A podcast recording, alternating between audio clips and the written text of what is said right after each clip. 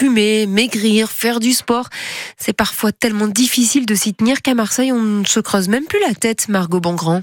Et oui, cette année, finalement, la résolution des Marseillais semble être celle de ne pas en prendre. J'en prends pas spécialement, euh, j'y réfléchis pas. Il n'y a pas besoin de changer d'année pour se dire euh, d'agir un peu mieux. Comme Thomas, Christophe n'y croit plus. On a du mal à les tenir. En général, il y a un côté euh, ah voilà, ça y est, là on remet les compteurs à zéro, on voudrait faire comme si de rien n'était, et puis finalement on se rend compte euh, assez vite que ça marche pas, quoi. Donc euh, autant être raisonnable tout au long de l'année. Angéline avait pourtant essayé, mais On est menteur. On dit on va faire du sport, on n'en fait pas. On dit on va faire du régime, on n'en fait pas. alors cette année, Non, restez tel quel. Yves n'a pas besoin de changer d'année pour se remettre en question. Et les résolutions, c'est vrai que c'est pas que le 31 décembre, hein, c'est tout au long de l'année. Parmi les comportements qu'ils essayent d'adopter de manière régulière, mieux consommer, avoir une conscience écologique et prendre du temps pour leurs proches et pour eux-mêmes. Et il paraît que l'activité physique régulière arrive dans le top 3 des résolutions pour ce 1er janvier. C'est d'après un sondage Ipsos. Une nuit de la Saint-Sylvestre plus calme que l'an dernier en France, d'après Gérald Darmanin, le ministre de l'Intérieur, qui annonce 380 personnes au total interpellées sur tout le territoire. 700 véhicules brûlés, c'est 10% de moins qu'en 2022.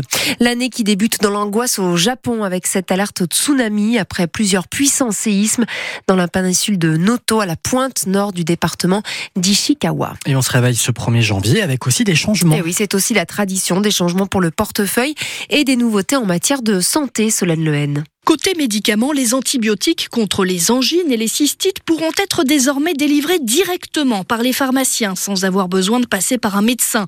Et en cas de pénurie sur un type de médicament, les pharmaciens auront l'obligation de les vendre à l'unité. Les hausses du 1er janvier, plus 8% en moyenne pour les tarifs des mutuelles. Le prix du paquet de cigarettes augmente entre 50 centimes et 1 euro selon les marques. Après les préservatifs masculins l'an dernier, pour les moins de 26 ans, les préservatifs féminins seront gratuits et les culottes et coupes menstruelles remboursées par la sécurité sociale. Enfin, les économies envisagées par la Sécu. Les arrêts de travail prescrits lors de téléconsultations ne devront plus excéder trois jours, sauf s'ils sont délivrés par votre médecin traitant. Économie aussi sur le transport sanitaire des patients. Les malades seront obligés, quand leur état de santé le permet, de partager le taxi ou l'ambulance avec d'autres. S'ils refusent, ils y seront de leur poche. Et dans la colonne des augmentations, vous pouvez ajouter aussi le prix du timbre vert qui est désormais à 1,29€. Celui des mutuelles va aussi augmenter de 8% environ. Le SMIC de son côté augmente de 1,13% à partir d'aujourd'hui. Le 1er janvier, c'est aussi l'ouverture du mercato d'hiver pour le foot. Faites vos jeux, qui viendra, qui partira au sein de l'OM. On a aussi forcément des vœux à formuler en ce 1er janvier pour cette nouvelle année.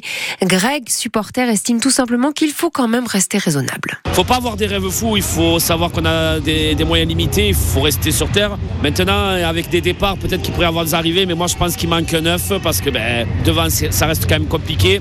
Il va nous manquer un défenseur central aussi, puisque Mbemba part à la canne. Et je pense qu'il faut un milieu de terrain encore. hein. Il manque au moins une personne par ligne pour moi. Avec tous ces renforts, ça peut faire une équipe sérieuse. quoi. Quand ça joue, on a une très belle équipe. On peut jouer les trois premières places. Mais le problème, c'est voilà, quand il y a des absents, quand il y a un manque d'envie, comme dans les deuxièmes mi-temps ces derniers temps. Ben voilà, il manque ce petit truc qui fait qu'on va gagner le match euh, facilement. Bon, on espère que cette année, on l'aura, ce petit truc. La reprise pour l'OM, c'est donc euh, ce dimanche, 32e de finale de la Coupe de France face à Thionville, club de 5e division. Ça devrait le faire.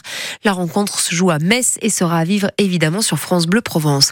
Et puis le miracle de cette fin d'année s'est produit près du lac de Serponçon où un petit chien, un husky croisé espagnol, s'est retrouvé coincé dans la calandre d'une voiture qui a roulé pendant 10 km sans s'en rendre compte. Love, c'est son petit nom, qui venait d'échapper à la vigilance de ses maîtres. Une conductrice l'a percuté sans s'en rendre compte donc. Ce sont des automobilistes qui circulaient en face qui l'ont alerté, les pattes du chien. Finalement, il s'en sort qu'avec quelques blessures. Une opération aura lieu demain, mais il va bien et Love a pu retrouver sa famille. Avant de retrouver Willy Revelli en direct.